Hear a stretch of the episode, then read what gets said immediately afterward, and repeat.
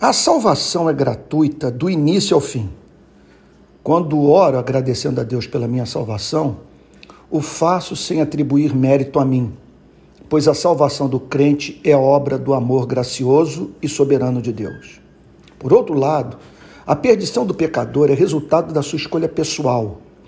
Se disséssemos agora para o que rejeita a oferta de salvação que ele foi escolhido por Deus para viver num reino de santidade, justiça e louvor, isso em nada o comoveria. O céu não é o seu sonho. O pecador é culpado por haver perdido sua liberdade de escolha entre o bem e o mal. O homem é culpado por não crer, é culpado por viver em pecado e por rejeitar a graça divina. O fato de Deus não ter regenerado elimina sua responsabilidade pessoal de modo algum. Ele é responsável por não ver sentido no Evangelho em razão de jamais ter visto a si mesmo como pecador. Ele é responsável por não ver excelência em Deus e por ver como enfadonho o culto que é devido ao Criador. Deus não é obrigado a salvar a todos por ter salvado alguns.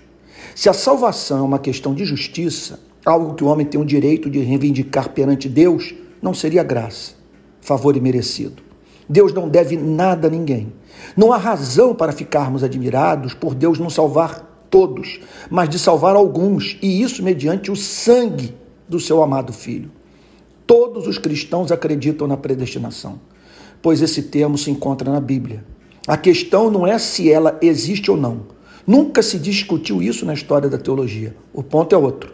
Qual é a base da predestinação? Presciência divina, por meio da qual Deus anteviu quem se salvaria e então decretou salvá-lo?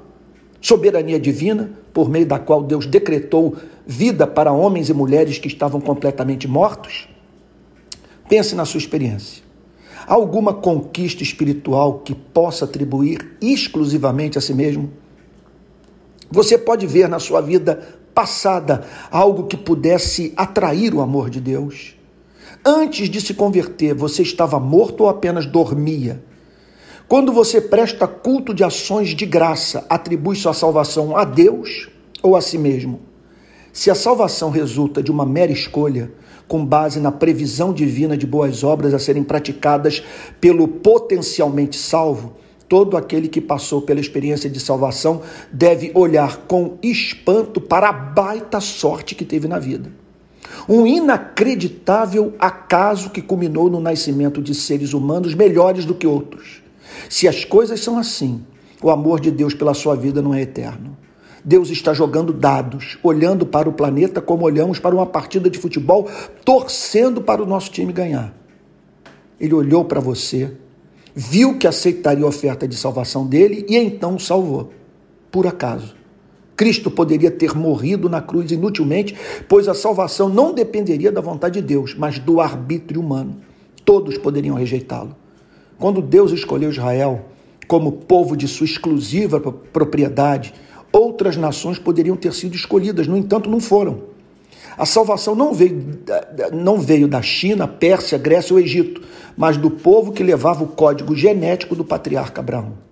É evidente, à luz do Antigo Testamento, que essa gente foi levada a conhecer o mais elevado culto, a prescrever a mais excelsa ética e a declarar o mais profundo amor pelo Criador.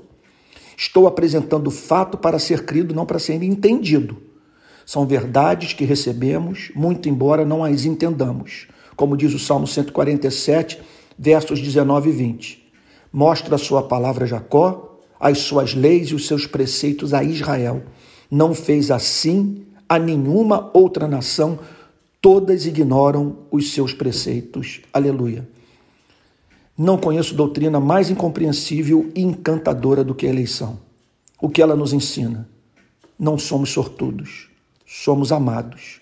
Como diz Gálatas 1, versos 15 e 16. Paulo descrevendo sua conversão.